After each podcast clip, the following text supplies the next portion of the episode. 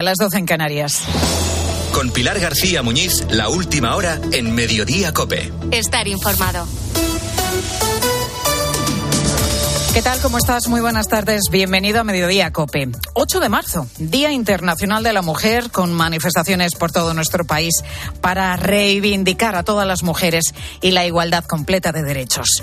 Un día al que el gobierno de coalición, pues la verdad que llega bastante dividido como consecuencia de la reforma de la ley del solo sí es sí. Ayer el PSOE sacó adelante en el Congreso los trámites para cambiar la ley impulsada por Irene Montero y aprobada por el gobierno en su totalidad, en su conjunto. Lo hacía con el apoyo del PP, la abstención de Vox y el voto en contra de la mayoría de sus socios, Podemos, Esquerra o también, por ejemplo, Bildu.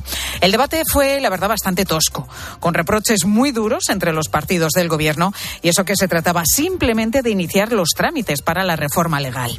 En ese debate tan importante fueron las palabras como los gestos. Y hubo una imagen potente, una imagen destacada. La soledad de las dos ministras de Unidas Podemos, Irene Montero y Yone Belarra, en la bancada del Gobierno. Desde allí vieron cómo el Partido Socialista votaba con el Partido Popular para enmendarles la plana de su ley estrella.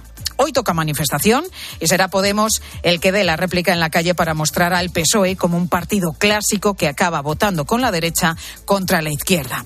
Y en esta manifestación también van a ser importantes las palabras tanto como los gestos. Y mientras discuten, pues la realidad innegable es que van ya más de casi 800 rebajas de penas. Ángeles Carmona, directora del Observatorio contra la Violencia Doméstica y de Género, le contaba esta mañana aquí en Copia a Carlos Herrera que ellos ya precisamente de los efectos de esta ley. Nosotros en el informe advertimos que esta nueva regulación llevaría necesariamente a la revisión de las sentencias que se reducirían las condenas. Lo que no sé es si es que no se lo leyeron, no se tuvo en consideración o sencillamente es algo ya planeado y que ya se daba por descontado.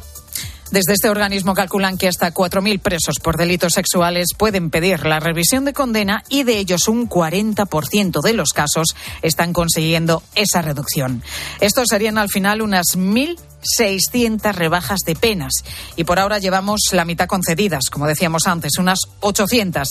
Así que el goteo continúa y lamentablemente va a continuar.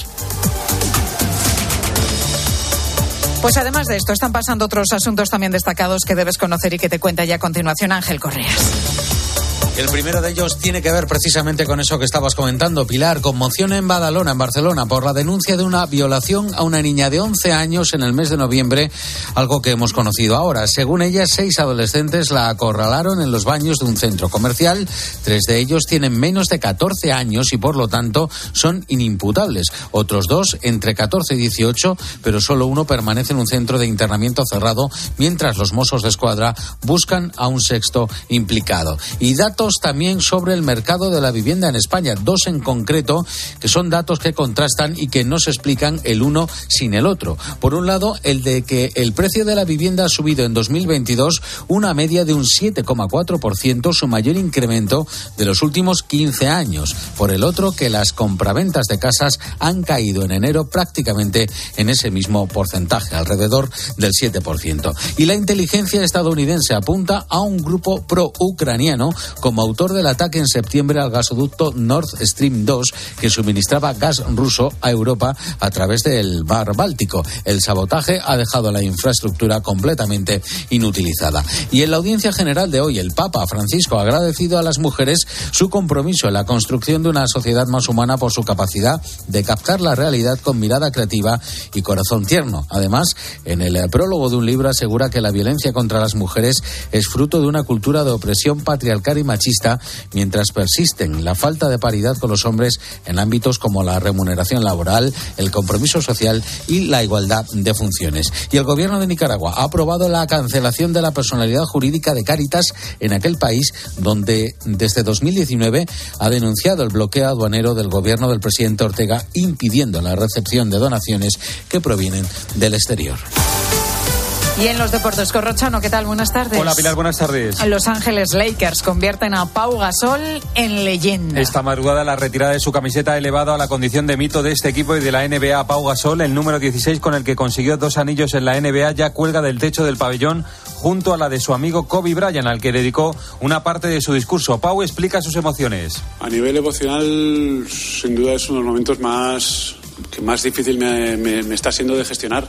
Soy una persona bastante estable, comedida, y los sentimientos que me generan son, son sentimientos ajenos y sentimientos muy fuertes. Por eso me, me, veis un poco haciendo el equilibrista. Creo que hay una red abajo, pero es un momento tan bonito y de tanta magnitud que, pues que pues, incluso pues eso da vértigo ¿no? y, y, te sobrepasa. En fútbol, mañana empiezan los octavos de final de la Europa League para tres equipos españoles, Real Sociedad Sevilla y Betis, que juega en Manchester contra el United. Su presidente Ángel Aro ha contado esta mañana que Isco se ha ofrecido al Betis. Bueno, son nombres que están ahí, lógicamente es un, yo creo que es un buen jugador, se ofrece, digamos, como se ofrece de forma general a jugadores. ¿Hubo alguna opción de que llegara Isco? Vimos un poco opciones que podían haber en el mercado, pero finalmente decidimos seguir con el equipo como lo teníamos y con la tranquilidad de, de confiar en este grupo. ¿Ha descartado entonces absolutamente que pueda venir alguien a sustituir a Fekir? Bueno, descartar no se puede descartar nada con rotundidad, pero a un 99% le digo que es prácticamente imposible. Y esta tarde el Atlético de Madrid ha organizado un gran homenaje al Cholo Simeone, que se convierte en el entrenador con más partidos, 613 en la historia del club. Estás en Mediodía Cope.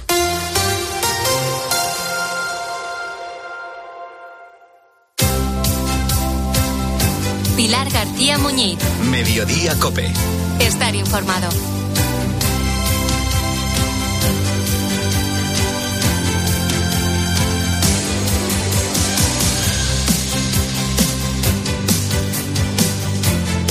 Pues lo anunciaba este pasado fin de semana el presidente del gobierno Pedro Sánchez para sacar músculo precisamente de cara a este 8 de marzo. Esa ley de paridad que implica que a partir del año que viene, de 2024, se inicie un calendario para que las grandes empresas, administraciones y empresas públicas, entre otros, cuenten con al menos un 40% de mujeres en sus puestos de dirección.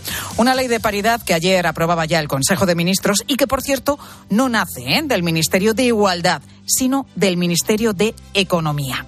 Lo que viene a hacer esta ley es aplicar en España, antes que en otros países europeos, una directiva aprobada por la Eurocámara, es decir, por Bruselas, el pasado mes de noviembre.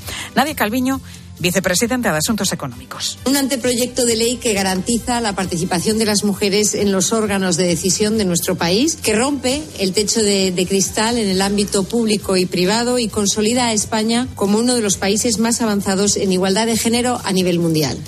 Pues el 1 de julio de 2024 las empresas que coticen en bolsa tendrán que contar ya con ese 40% de mujeres en sus consejos de administración. Hablaremos de unas 280 compañías más o menos. Pero bueno, luego, dos años más tarde, ya en 2026, estarán obligadas también las empresas con más de 250 trabajadores y 50 millones de euros de facturación, lo que afectaría, según diferentes fuentes, a unas 1.500 empresas en toda España. Ya serán 2028 cuando las administraciones públicas se incorporen a esta ley y esto incluirá no solamente al gobierno, sino a empresas públicas y también fundaciones. ¿Y qué pasa si no se cumple con lo que establece esta ley de paridad? Pues habrá multas que van a partir de los 300.000 euros.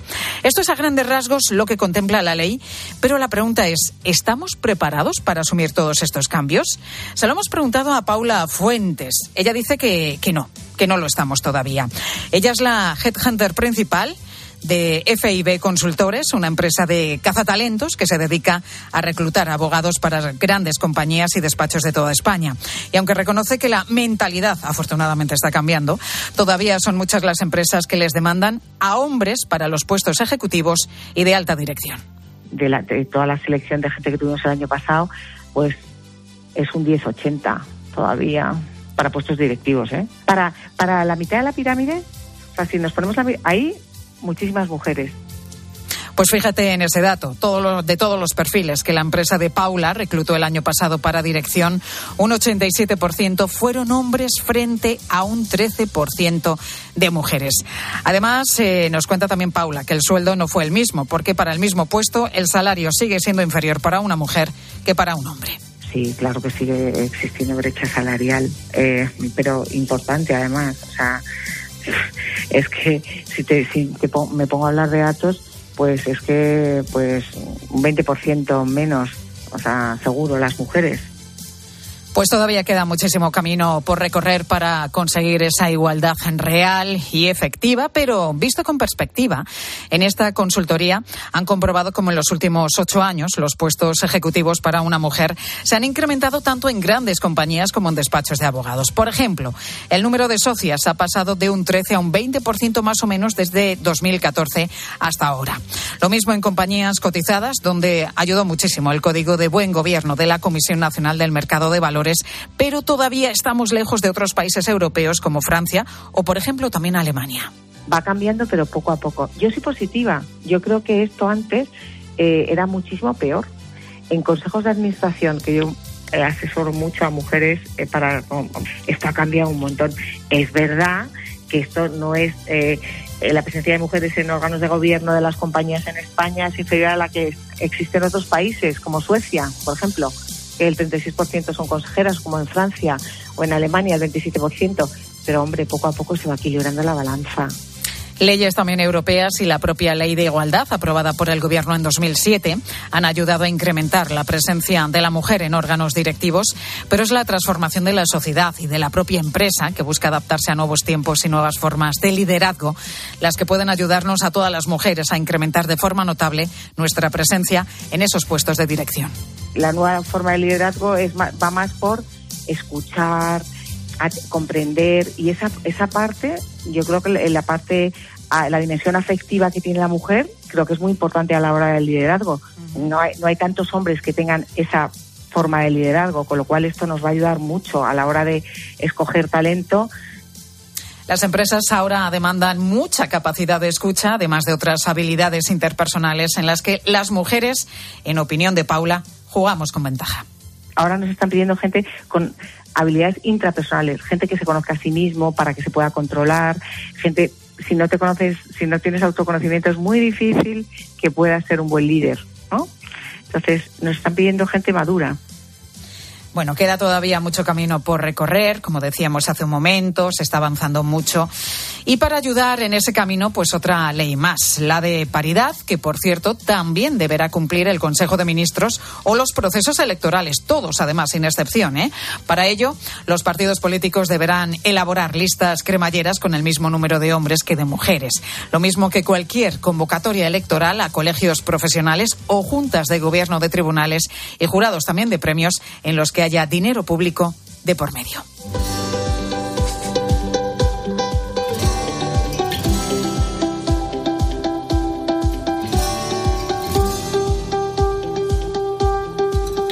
Bueno, estamos en este Día de la Mujer, en este 8 de marzo, en el que además se cumple un mes de la eliminación de la obligatoriedad de llevar la mascarilla en el transporte público. Ya sabes que era una medida que se estaba pidiendo prácticamente a gritos, que tenía poco sentido, ¿no? Que, por ejemplo, yo siempre suelo poner además ese ejemplo, es que vamos a un bar o vamos a un concierto donde podemos estar sin mascarilla con miles de personas, pero luego cogemos, a continuación salimos, cogemos el transporte público y hace un mes nos teníamos que poner la mascarilla para ir en el autobús o para ir en el metro. Bueno, desde hace un mes esto ya no es obligatorio, nos podemos quitar ya, como decimos en el transporte público, la mascarilla.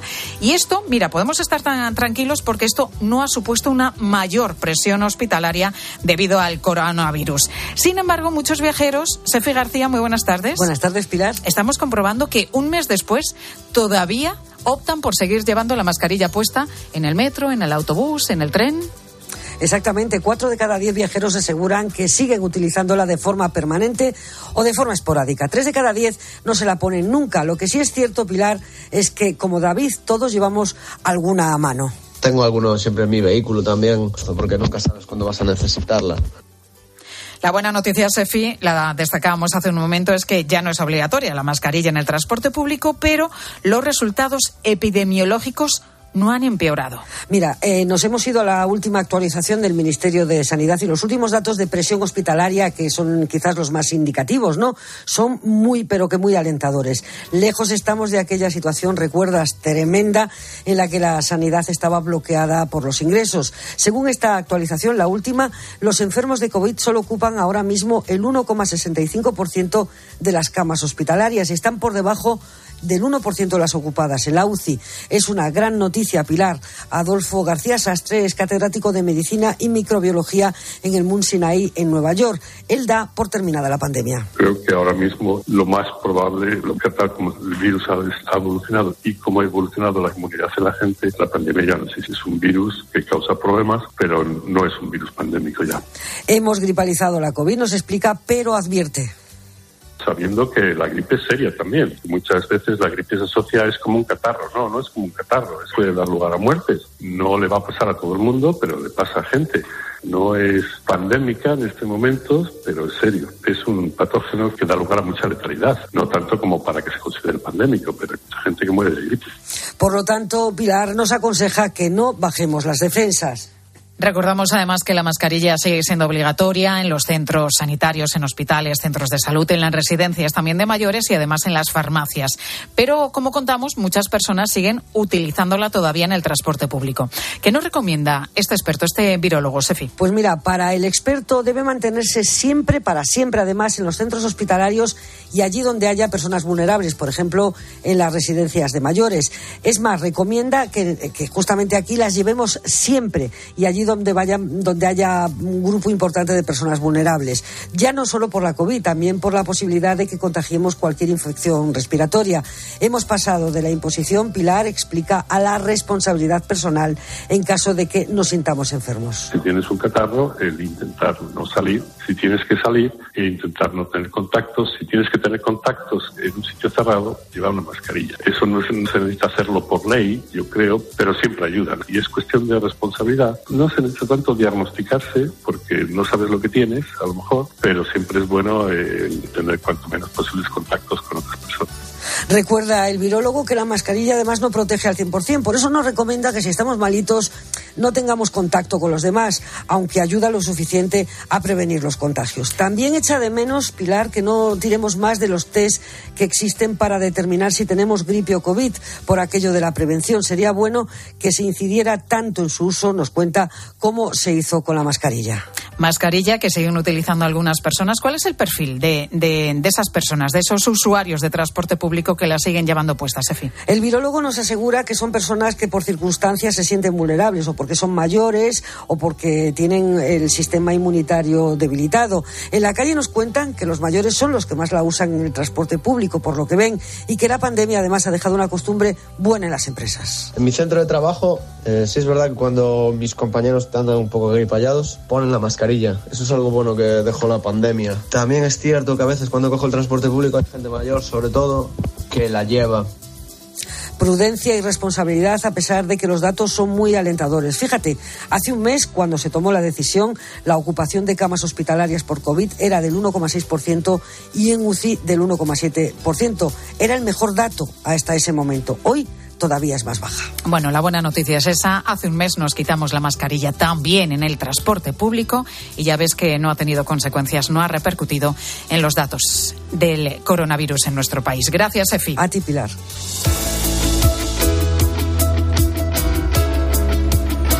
Bueno, y no sé cómo estaréis hoy en el lugar desde el que nos estáis escuchando, qué temperatura tenéis, pero vamos, acuérdate cómo estábamos hace unos días, hace un par de semanas, por ejemplo, con muchísimo frío en prácticamente todo nuestro país.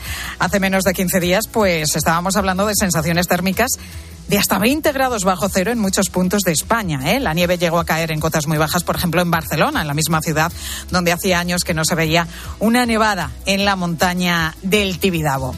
Bueno, pues el invierno parece que está en sus últimos coletazos porque lo que viene es un cambio radical. Vamos a pasar de eso, del invierno directamente al verano, con una subida inusualmente alta de las temperaturas.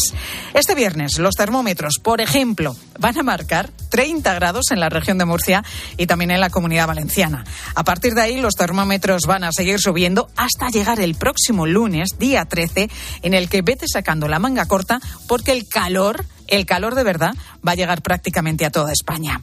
Hoy se está notando ya la subida de temperaturas, especialmente en las eh, zonas costeras.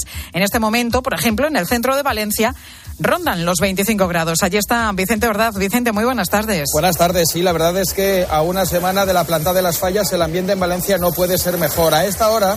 En el centro de la ciudad, desde donde os hablo, el termómetro marca 25 grados. La previsión es que este fin de semana se llegará a los 30 y durante las principales celebraciones de fallas va a mantenerse el buen tiempo para unas fiestas que apuntan a récord.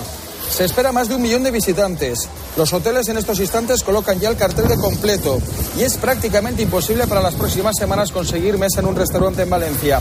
Va a ayudar no solamente el tiempo, sino que las principales celebraciones de las fallas serán el próximo fin de semana y que además el lunes, por ejemplo, en ciudades como Madrid es festivo, lo que atraerá a un mayor número de visitantes.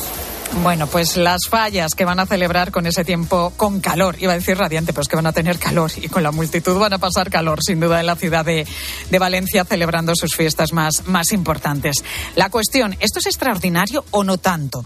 Pues mira, si miramos la serie histórica con datos de esta primera quincena de marzo, en Valencia, por ejemplo, ya que estamos hablando de esta ciudad, solo se han alcanzado los 30 grados en una ocasión. Por lo tanto, sí, vienen días extraordinarios, no solamente allí en la ciudad de Valencia, en otros muchos puntos de nuestro país también, y vienen días de verano.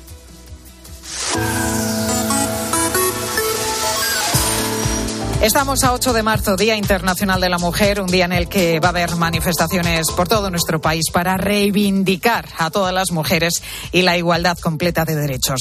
Hoy estamos conociendo la historia de mujeres que, a pesar de los obstáculos que se han ido encontrando, pues en la vida han conseguido abrirse camino en diferentes sectores, pioneras que se han convertido en todo un ejemplo, sin duda, de inspiración. Y sobre esto te preguntamos hoy, ¿qué mujer te ha inspirado más en la vida, la que te ha marcado, a la que admiras. Qué sé yo, puede ser tu madre, puede ser una tía, una abuela, otra familiar, puede ser una profesora. ¿Qué mujer en definitiva te ha inspirado más en la vida? Queremos escucharte, nos puedes mandar tu mensaje o tu nota de voz a través del WhatsApp de Mediodía Cope 637 2300 637 230000. Escuchas Mediodía Cope. Con Pilar García Muñiz. Estar informado. Una historia. Un protagonista. Sensibilidad. Y expósito.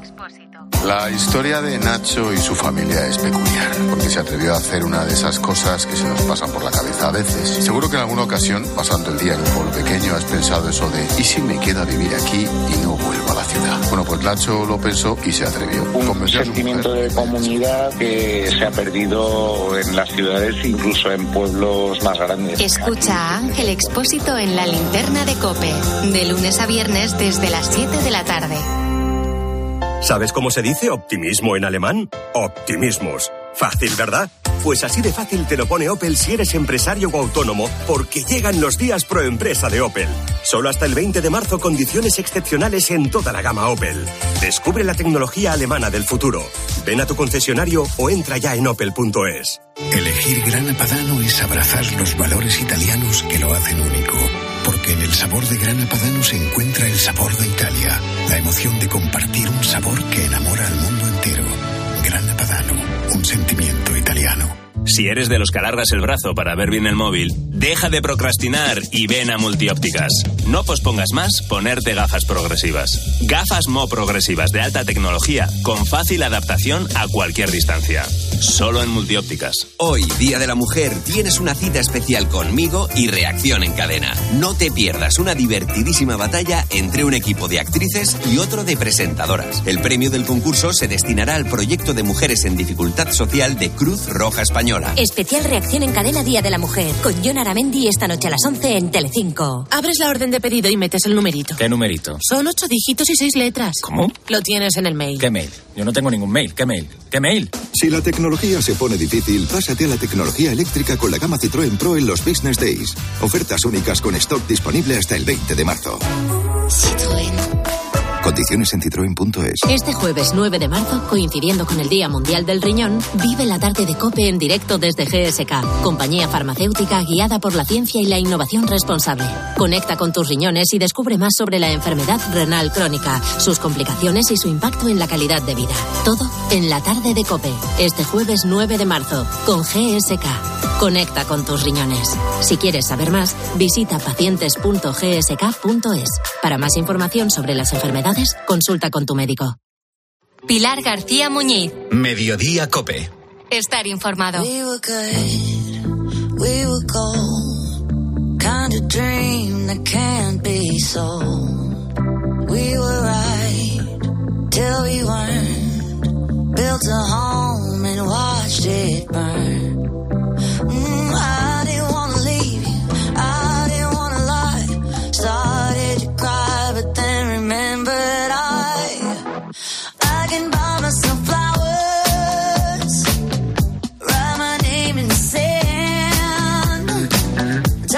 Como lo sabe Cinta de nuestro técnico, que me gusta a mí esta canción y a ella también. Flowers de... ¿Cómo se llama la chica? Que se me ha olvidado, madre mía. Ay, madre mía, cómo estamos. Miley Cyrus, sí, es verdad. Esta canción que, bueno, últimamente que hemos hablado mucho de música y de dardos que Shakira lanzaba a través de sus temas, de sus canciones a su ex. Bueno, pues ella, Miley Cyrus, ha hecho lo mismo también a su expareja a través de esta canción. Bueno, que no vamos a hablar de música. De lo que vamos a hablar es de las próximas elecciones autonómicas y municipales del próximo 28 de mayo. Quedan ya menos de tres meses. Bueno, ya sabes que los partidos están inmersos en precampaña y en nada se activa ya la maquinaria electoral, todo lo que hace falta para que se pueda votar en los colegios electorales. Siempre que hay elecciones en España, el Ministerio del Interior es el encargado de gestionar todo el material necesario, desde las urnas a los sobres, las papeletas y, por supuesto, también las cabinas electorales. La ley del régimen electoral general es muy precisa sobre todo este material, marca con mucho detalle todo aquello que debe haber el día de la votación en cada colegio electoral. Por ejemplo, cada mesa debe contar siempre con una urna y, en teoría, también cada mesa debe contar con una cabina de votación. Así lo marca la ley. Esto digo en teoría porque yo, al menos, que recuerden, mi colegio electoral no veo tantas cabinas como mesas. Bueno, pues esas cabinas tienen que estar porque garantizan el secreto de voto. En ellas se meten los votantes que lo consideren oportuno para que nadie vea qué papeleta introducen en el sobre. Ángel Correas, muy buenas tardes. ¿Qué tal, Pilar? Muy buenas. Y en los últimos años, pues ha costado mucho encontrar empresas que precisamente quieran fabricar estas cabinas electorales. Pues sí, muchas de las cabinas que seguimos usando, fíjate, se fabricaron en el año 1977 por una empresa madrileña.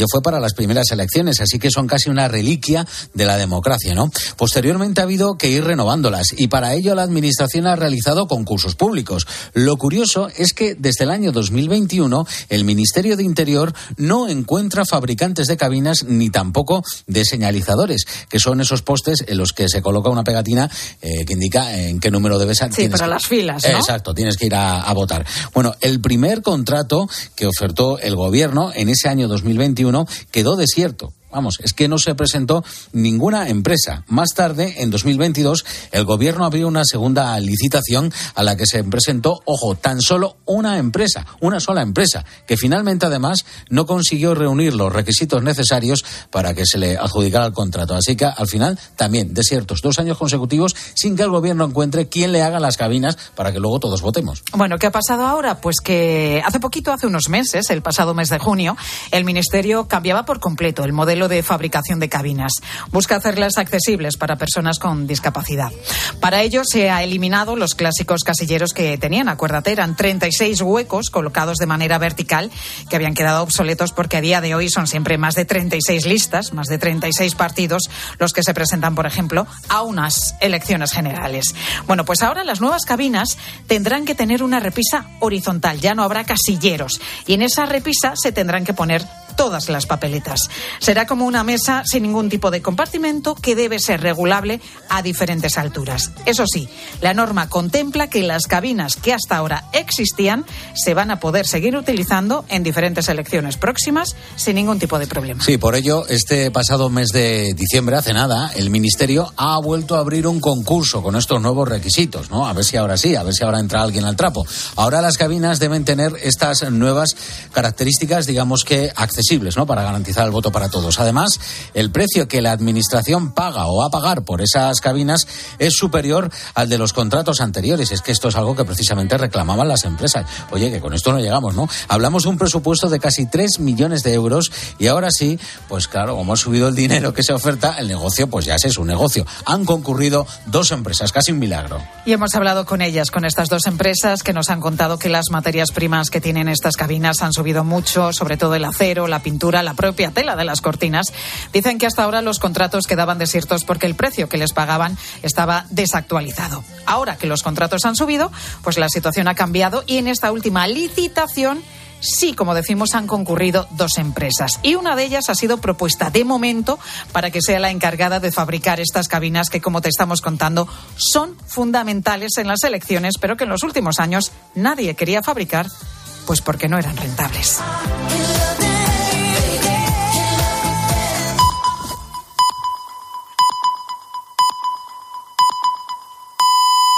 Es la una y media, las doce y media en Canarias.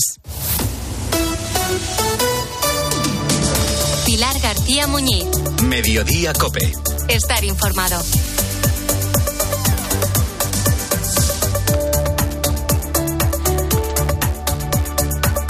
La reforma del Partido Socialista a la ley del solo sí es sí, impulsada por Podemos, por su socio de gobierno, ya ha comenzado a tramitarse en el Congreso. Hace menos de 24 horas ambos partidos significaban su ruptura, pues precisamente en la Cámara Baja.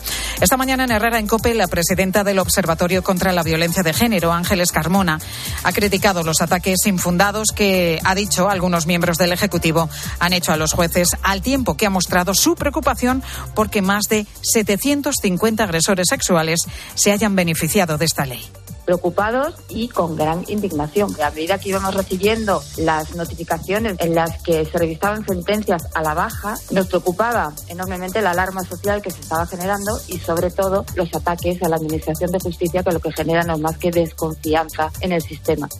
Pues este asunto ha llegado a la sesión de control al gobierno de este miércoles. Cuca Gamarra, portavoz parlamentaria del Partido Popular, interpela al presidente Pedro Sánchez. La mejor forma que tendría usted de celebrar el 8M sería pidiendo perdón a las mujeres por el daño que usted está haciendo. Aquí lo que hay es un gobierno, distintos partidos, que avanzamos en leyes en favor de la igualdad real y efectiva entre hombres y mujeres. Ustedes lo que acumulan son recursos ante el Tribunal Constitucional. Lo que pasó ayer aquí es una enmienda a la totalidad a su feminismo y a su gobierno, cuya única prioridad es la supervivencia política de un hombre, Pedro Sánchez. Y desde Bruselas nos llega un apunte económico. La Comisión Europea confirma que desde este mismo año todos sus Estados miembros deberán volver a cumplir las reglas fiscales suspendidas por la pandemia. Es más, a partir de 2026 ninguno de ellos podrá superar un 3% de déficit. España alcanza el 5%. Y día de emociones, de resaca de, de todas ellas para Pau Gasol. Se agranda la leyenda del jugador de baloncesto después de que Los Ángeles Lakers le haya realizado el mayor de los homenajes posibles al retirarle su camiseta con el mítico dorsal 16. Así se lo contaba el propio Gasol anoche a Juanma Castaño en el partidazo de Cope. Al final eh, es un momento que, bueno, pues yo había soñado en ganar un campeonato de la NBA, pero estar eh, en el Olimpo de los Lakers eh, no era algo que entraba en, ni en el mayor de mis sueños. Y en este día Hablamos también de las consecuencias, en el que hablamos de las consecuencias de la ley del solo sí es sí y de la rebaja de condenas para agresores sexuales. Se nos presenta un caso que, que se escapa a los parámetros legales. ¿Qué pasa cuando los protagonistas de una agresión sexual en grupo son menores y además algunos son inimputables porque tienen menos de 14 años? Pues estos casos se están dando y ahora mismo tenemos dos en plena investigación. En Granada ha sido detenido un adolescente acusado de violar a una chica de 16 años con la que se había encontrado durante los carnavales y con la que había mantenido una relación. Y en Badalona, en Barcelona, los Mossos investigan la agresión sexual a una menor de 11 años por parte de otros seis menores. Ocurrió el pasado mes de noviembre en los lavabos de un centro comercial donde presuntamente abusaron de ella. Hay dos detenidos que tienen 14 años y otros tres han sido identificados, pero no pueden ser imputados porque tienen menos de 14 años y, como decimos, pues no se les puede imputar ningún delito. Yolanda Canales, ¿qué se sabe de esta investigación? Buenas tardes. Buenas tardes. Pues los Mossos están intentando localizar al sexto agresor, al que la niña no ha podido identificar y al que los otros detenidos no han querido o tampoco han podido identificar, al menos por ahora, aunque cuentan con los vídeos de las cámaras de seguridad que les ha facilitado el centro comercial en el que se produjeron los hechos. Hay que tener en cuenta, como bien decíais, que tres de los detenidos eh, tienen menos de 14 años, por lo tanto son inimputables, mientras que los otros dos identificados tienen más de 14 años, pero también son menores. Uno de ellos está en estos momentos en un centro de régimen cerrado y el otro está en libertad vigilada. ¿Y qué es lo que sabemos de, este caso? Pues según ha explicado la hermana de la niña la televisión pública catalana, se cree, haciendo una reconstrucción, porque lógicamente la niña está muy confundida, cuando sucedieron los hechos tenía 11 años, a principios de este año ha cumplido los 12, que todo ocurrió el 19 de noviembre al mediodía. Aquel día fue al centro comercial a comprar ropa, cuando estaba en el primer piso la rodearon estos chicos y la amenazaron con un cuchillo para llevarla al lavabo donde la, violaron le pusieron eh, este cuchillo en la, en la garganta para, para que no chillara.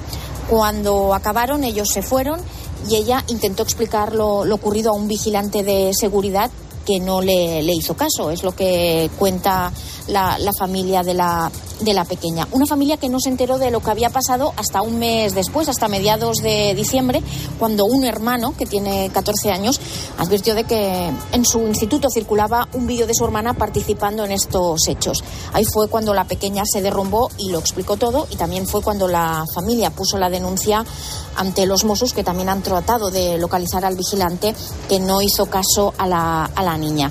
Una niña que ahora está recibiendo tratamiento psicológico y pediátrico, como decía decíamos, cuando sucedieron los hechos tenía 11 años, ahora ha cumplido 12.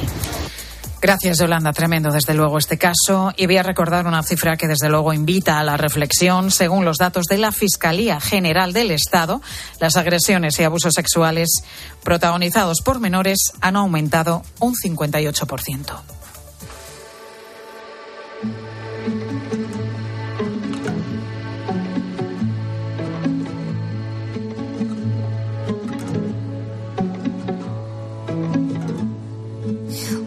Sobre el que su propio techo. Todos los justificantes de los hechos. Guarda una maleta por si hay que partir. Suena en su cabeza un eco que aún arrastra. Pues en este 8 de marzo toca hablar de esa brecha salarial, del techo de cristal. Bueno, son varias las razones por las que todavía en este 2023 las mujeres tenemos en general peores condiciones en el trabajo que los hombres. Ellos ganan casi un 21% más, según los últimos datos del Instituto Nacional de Estadística, que fija el sueldo medio de los varones en 2.276 euros al mes y el de las mujeres en 1.883. Además, ellas suelen asumir el cuidado de los hijos, también de las personas mayores y de las personas dependientes. Por esta razón, hay más mujeres que hombres con contratos temporales y de media jornada. Si nos fijamos en la situación que viven las jóvenes españolas que quieren trabajar, pues te sonarán casos como, por ejemplo, el de Ana, una joven de 22 años que, que por más que lo busca, pues no encuentra trabajo. Es la situación que viven en la que se encuentran 264.000 mujeres menores de 25 años en nuestro país. Hasta la fecha, la experiencia laboral de Ana se ha limitado a ayudar a sus padres a recoger fruta siempre sin contrato. Ahora lo que pide es que le den una oportunidad. Que nos den la oportunidad de trabajar y estudiar a la vez, porque incluso para el trabajo de la hostelería hace falta formación aquí. Entonces, si no nos dan la oportunidad de trabajar a media jornada, se nos complica demasiado entrar al mercado laboral y nos tendríamos que ir de la isla por obligación, que también es algo que pasa mucho La reivindicación de Ana es la de muchos jóvenes de su edad que se les dé una oportunidad para poder trabajar igual que la tuvieron sus padres. Ella lo ha intentado en la hostelería, también en la agricultura, pero no le ofrece en media jornada, por lo que no puede compaginarlo con sus estudios de educación social. El de Ana es uno de los testimonios que hoy, 8 de marzo, utiliza la plataforma Iglesia por el Trabajo Decente para denunciar que las mujeres son las que más sufren las situaciones de precariedad laboral y que más difícil lo tienen a la hora de conseguir un empleo digno. Manu Torralba, muy buenas tardes. Hola, Pilar, ¿qué tal? Iglesia por el Trabajo Decente también denuncia el caso de una mujer de 54 años que llegó a nuestro país hace cuatro y que trabaja en condiciones precarias y podríamos decir que de explotación, Manu. La vamos a llamar Laura. Esta es su historia, pero podría ser la de otras muchas mujeres migrantes que llegan a España en busca de una vida mejor. Sí, no vamos a dar el nombre real de Laura porque su situación, laboralmente hablando, es crítica.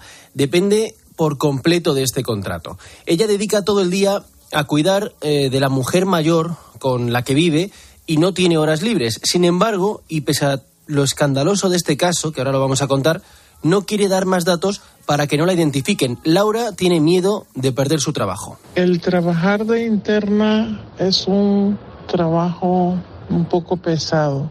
Eh, cualquiera diría que no, pero, pero sí. Y digo pesado porque las horas de trabajo que dice uno en el contrato, cuando uno firma un contrato que dice 40 horas, pues no se cumplen. Laura nos ha pedido con mucho miedo que no digamos la fecha desde la que está trabajando en casa de esta mujer mayor como interna, pero sí podemos contar que lleva más de un año. Sin embargo, no fue hasta la pasada primavera cuando pudo firmar su primer contrato. Pendiente de todo lo que pueda pasarle a la señora e incluso eh, por las noches si ella no puede dormir, también hay que estar pendiente de ella y uno amanecer bien para seguir adelante al día siguiente. Bueno, un contrato que dice que Laura tiene que trabajar 40 horas semanales cuidando a esta señora. Sin embargo, ese horario Pilar nunca se ha cumplido. Siempre ha estado con ella mínimo de 8 de la mañana a 11 de la noche un total de 15 horas al día, sin tiempo libre en toda la jornada para comer o para descansar. ¿Qué pasó? Pues que Laura cometió un error que es mucho más habitual de lo que puede pensarse, no leer detenidamente el contrato. Por eso desconocía cuántas eran las horas que tenía que trabajar al día.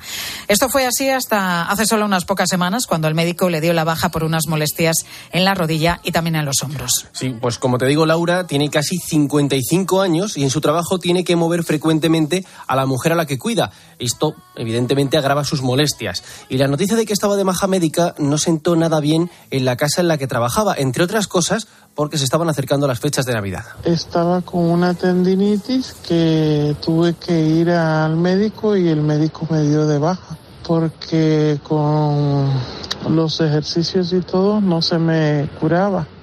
Pues me dieron de baja y mi jefa se molestó tanto que pues dijo algunas palabras feas, pero tenemos que aguantar.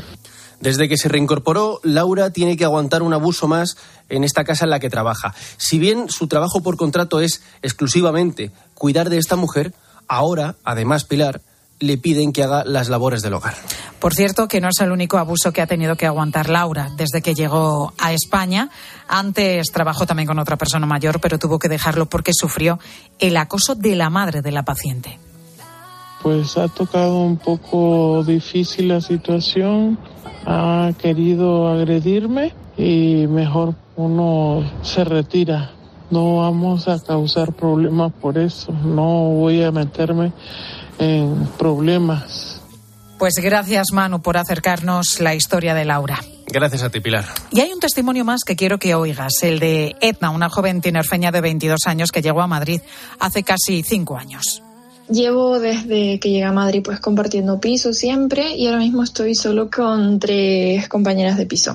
En torno a mediados de junio finalicé la carrera. En ese momento quería empezar a trabajar y en tener pues experiencia laboral, ya fuese de mi carrera o en otros ámbitos. Entré dependiente en una tienda de Fuencarral y estuve seis meses trabajando ahí hasta diciembre. La tienda en la que trabajaba Edna vendía productos de cosmética. Allí todas las dependientas eran mujeres y los jefes hombres, algo que le hizo reflexionar. Sus compañeras, que tenían más experiencia que ella, le explicaron que era algo habitual en los comercios de moda y belleza, donde además se les exige un cuidado de su imagen que sin embargo no se les exige de la misma manera a los hombres.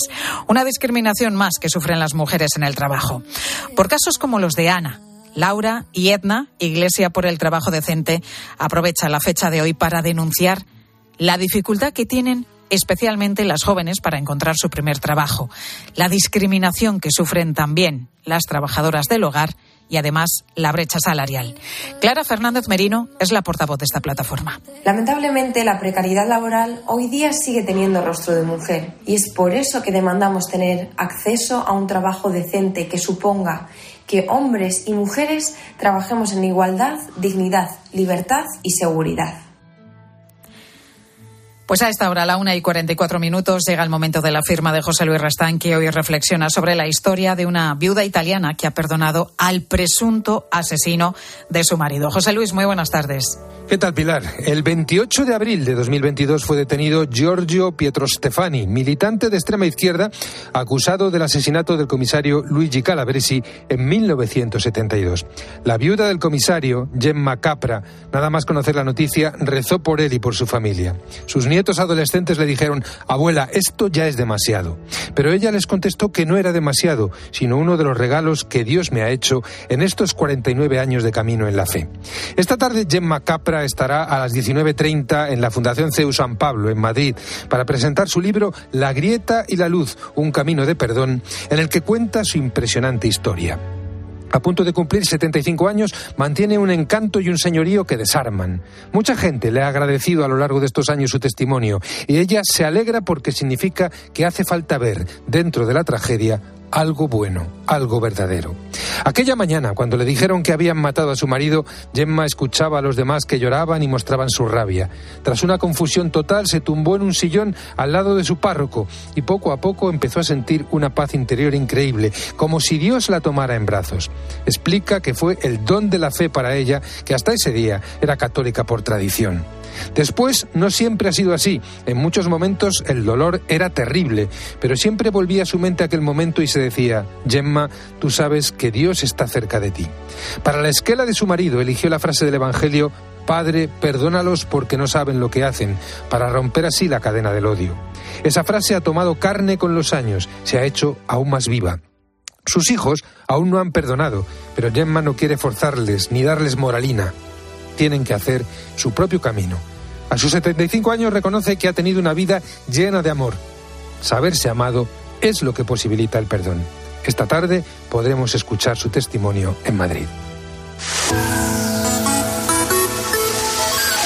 Y en este 8 de marzo, Día Internacional de la Mujer, te estamos preguntando qué mujer te ha inspirado más en la vida, la que te ha marcado, a la que admiras. Y estas son las primeras notas de voz que nos habéis dejado. Yo a la persona que más admiro es a mi madre, porque mi madre, mi madre sí que fue una verdadera mujer. Y como decía mi abuela, hay mujeres y mujercitas. Pues mi madre fue una mujer, con todas las letras. Con cinco hijos que nos sacó adelante, jamás se quejó de nada, jamás. Mi madre me ha marcado mucho, pero también mis tías y mis abuelas han sido mujeres muy resistentes. Pues escuchábamos a Teresa y también a Manuel de Sevilla y queremos escucharte a ti a través del 637 230000 637 230000. Este es nuestro número de WhatsApp, el de Mediodía Cope. A través de él nos puedes dejar tus mensajes y tus notas de voz. Ahora te quedas con tu Cope más cercana.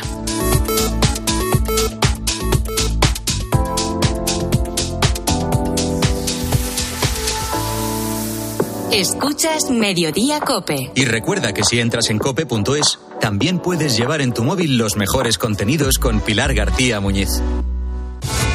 Golpeada, ultrajada y estrangulada por obra de un degenerado. ¿Niega o admite la acusación? La niego en ambos casos, señor. Culpable o inocente. Si el sargento Rollins no es culpable, ¿por qué huyó? Todos tienen clara la sentencia. ¿No está claro que es una demostración de amistad? No grite, por favor. ¿Que quiero salvarle? El Sargento Negro de John Ford. ¿Por qué no me mataste cuando pudiste hacerlo? Puede que aún lo hagamos. El domingo por la tarde. En 13. Al habla Resines. Te voy a resumir esto rápidamente. Más móvil te da atentos, fibra y dos líneas móviles con 30 gigas a compartir. Y todo esto por 39,90 euros al mes durante un año. ¿Lo quieres más corto?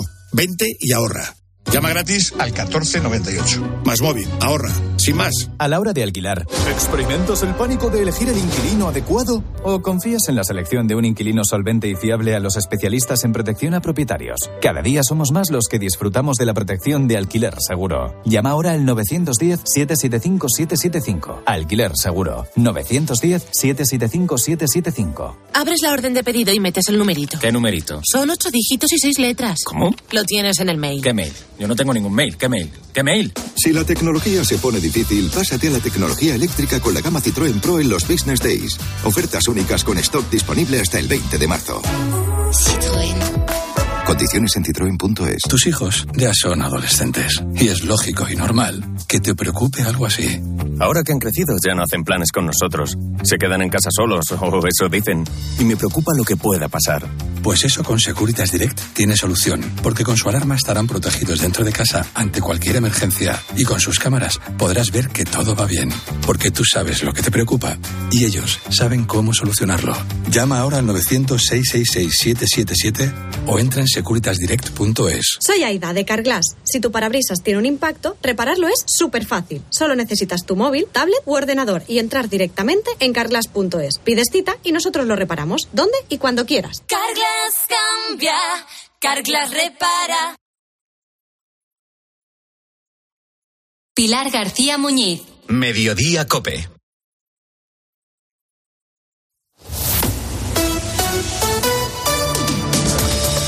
Cope Madrid. Estar informado. Natalie tiene 32 años y llegó hace uno a Madrid. Tiene dos hijos a su cargo y ninguna ayuda. Está haciendo un curso en Cáritas Diocesana de Madrid para tener un porvenir. Aquí me han enseñado a salir adelante.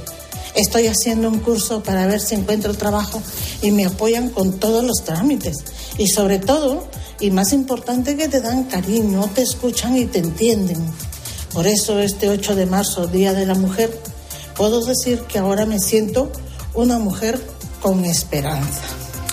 Y es que coincidiendo con el Día Internacional de la Mujer, Caritas Madrid pone el acento en que la exclusión social en nuestra región sigue teniendo rostro femenino. El 70% de las cerca de 100.000 personas que solicitan su ayuda son mujeres.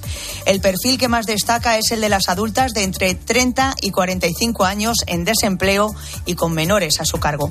María Ángeles Altozano, de Caritas Madrid, nos explica a COPE el trabajo que hacen con ellas. A todas ellas las acompañamos desde distintos proyectos con el objetivo de darles herramientas para que puedan ser mujeres valientes, capaces y con esperanza. Y les recordamos que no están solas. Desde Caritas Madrid insisten en que el hecho de ser mujer las coloca en muchos aspectos sociales y económicos en un plano de fragilidad, pues son quienes más cargas familiares asumen, quienes tienen las tasas de desempleo más altas y quienes cuentan con trabajos más precarios y peor pagados. Soy Mónica Álvarez, estás escuchando Mediodía Cope en Madrid. Enseguida te cuento más cosas que te interesan, pero ahora es momento ya de acercarnos, como siempre, a la Dirección General de Tráfico. Y ahí está, un día más, Lucía Andújar, ¿qué tal? Buenas tardes. Muy buenas tardes. Hasta ahora estamos pendientes de circulación lenta de salida de la Comunidad de Madrid por la 42 a la altura de Getafe y ya en la M40 a la altura de Leganés en sentido A5. Por lo demás, circulación muy tranquila, no se registran más incidencias, pero les vamos a pedir mucha precaución en las carreteras. Gracias, Lucía.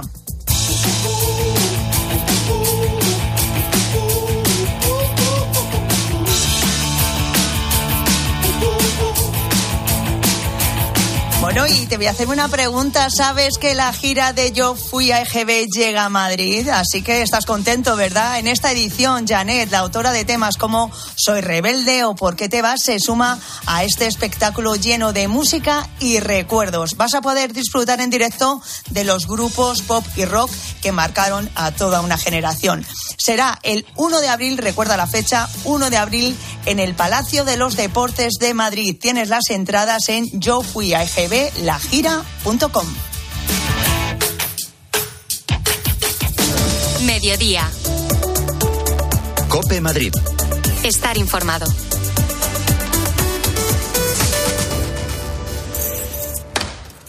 Mamá, mamá, mamá. Nada, que no hay manera de pillarte en casa. Se nota que moverse por Madrid ya no cuesta nada. Ahora el abono transporte para mayores de 65 es gratuito, porque hoy se sale, y mañana, y pasado. Consorcio Regional de Transportes, Comunidad de Madrid. En Los Nogales cumplimos 45 años dando apoyo a las familias y a sus seres queridos durante procesos de rehabilitación o en situaciones especiales. Si nos necesitas, estamos preparados. 913 31 3101 o en los-nogales.es. Elige experiencia. Elige Los Nogales. Convierte tu cocina en un espacio único. Movalpa, líder en fabricación y diseño de cocinas, te ofrece hasta 2.000 euros. Hasta el 31 de marzo aprovecha para realizar tu proyecto con Movalpa. Visítanos en Madrid, en calle del Príncipe de Vergara 111 o en calle Río Rosas 27. Y puedes pedir tu cita en movalpa.es. Movalpa, cocinas diseñadas para ti. Adivina adivinanza. ¿Sabes quién es el que te vende tu casa y te dice que puedes seguir viviendo en ella para siempre? Correcto. Eduardo Molet, el de vendido, vendido, vendido. Persona de confianza. 658 60 60 60. Cuando quieres volver a sentir ese no sé qué, que qué sé yo, no te hace falta ninguna app de citas. Porque en Cabify puedes rentabilizar al máximo tu licencia con la mayor flexibilidad al volante y con nuevas comisiones reducidas. Eso sí que son mariposas. Regístrate como colaborador y descubre la mejor forma de volver a ilusionarte. Digo, de ganar al volante. Colabora con Cabify. Roca Rey, Morante, El Juli, Talavante, Manzanares, Castella, Perera. Los más grandes están varias tardes en la Feria de San Isidro. Las entradas para todos los festejos están ya a la venta en las-ventas.com. Hazte con ellas antes de que se agoten. Alerta, alerta. El Tribunal Constitucional va a decidir la nulidad de la plusvalía municipal. Si has vendido, heredado o donado un inmueble desde 2019, puedes pedir la devolución de la plusvalía municipal. No dejes de pedir la devolución. Contacta con Martínez Lafuente Abogados en el 646-690-032 o en martinezlafuenteabogados.es. Mediodía. Cope Madrid. Estar informado. ¿Cuántas veces me he pedido jugar un rato más con la paciencia? Que de todo lo vivido me quedara con lo que me hace crecer. ¿Cuánto tiempo hace que no duermes bien? ¿Que no descansas lo suficiente? Seguro que mucho, ¿verdad? Y es que fíjate, más de 12 millones de personas se despiertan con la sensación de no haber descansado ni dormido lo suficiente, según la Sociedad Española de Neurología. Una situación que puede cambiar si pones en tu casa BioU, el sistema asturiano que te regala, entre otras cosas, dos horas más de sueño cada noche, gracias al entorno regenerativo que crea en nuestro dormitorio, en nuestra habitación. Adolfo Albistur es director de comunicación de Bio. Adolfo, ¿qué tal? Buenas tardes. Muy buenas tardes, Mónica. Bueno, ¿cómo regenera nuestro cuerpo Bio? ¿Cómo nos regala estas dos horas más de sueño cada noche? Pues mira, además que, que, el dormir mal no solamente es que lo pasas mal, sino que es que además trae muchísimas enfermedades como son cardiopatías, ¿no? Pues Bio lo que genera efectivamente es un aire que llamamos aire ionizado, aire cargado de electrones, que lo que hace que nosotros al respirarlo, pues nuestro cuerpo, nuestro organismo, sobre todo nuestras células, estén como si estuvieran en la montaña, en un lugar, pues bueno, de estos, de estos que son buenísimos para la naturaleza, ¿no? Cerca del mar, cuando hay una, cuando hay una tormenta, ¿no? Sí. Y esto hace que al respirarlo directamente genere ese ambiente dentro de nuestro cuerpo, dentro de nuestras células y que se regeneren mejor y por tanto vamos a descansar mejor y vamos a tener pues mucha mejor salud en general, ¿no? Claro, porque ¿para qué patologías está recomendado especialmente el uso de Bio? Pues mira, las respiratorias, eh, gente que tenga asma, EPOC, que tenga apneas, que use el CEPAP, que tenga alergias, eh, bueno, que en general, pues todo tipo de, respiratorias, ¿no? Luego también para las circulatorias, ya que la hemoglobina va a ir con más oxigenación y esto va a hacer que, que bueno, que la circulación vaya mucho mejor, sobre todo la pequeña circulación, ¿no? Y luego también para las dolencias, porque cuando hay un dolor, eh, realmente existe una inflamación y al, al circular mejor la sangre baja esa inflamación, ¿no? Con lo cual son patologías que prácticamente muchísima gente tiene, hay veces que más graves, pero que Bio va a conseguir que simplemente, Mónica, simplemente respirando y durmiendo en nuestra casa, vamos a conseguir ese estado de salud que todos queremos. Así de fácil, así de fácil. Adolfo, ¿dónde podemos comprar, informarnos eh, sobre este eh, dispositivo, sobre Bio y qué ventaja tienen los oyentes de COPE? Que esto es lo importante también, Adolfo. Efectivamente, mira, lo más importante es que llaméis a este teléfono que voy a dar a continuación, porque ahí os podemos informar de todo, nos contáis vuestro caso y así os podemos decir exactamente cómo, cómo funciona y además os, haremos estudio de salud. El teléfono es un teléfono gratuito y además oyentes de COPE vais a tener un 15% de descuento si queréis al final comprarlo. Teléfono gratuito de Bio 900 730 122. Repito despacito, 900 730 122. 900 730 122. Ese es el teléfono de Bio que como siempre decimos te puede cambiar la vida y mucho. Muchas gracias Adolfo Albistur, director de comunicación de Bio. Hasta otro día. Abrazo fuerte, hasta otro día. Adiós. Bueno, y te recuerdo que hay dos manifestaciones importantes convocadas para esta tarde con motivo del Día Internacional de la Mujer aquí en Madrid Capital. A las seis y media de la tarde, otra sale a las siete, las dos Salen desde Atocha con recorridos muy parecidos y bueno, pues para que lo tengas en cuenta, ¿eh? que si quieres acercarte, por supuesto, te recomendamos como siempre lo mejor el transporte público y nada, nada de vehículo privado. A las seis y media y a las siete, las dos manifestaciones convocadas por el Día Internacional de la Mujer, eso por eh, el centro de, de Madrid. Y seguimos con más cosas en Mediodía Cope, ahora ya con Pilar García Muñiz lejos de aquí.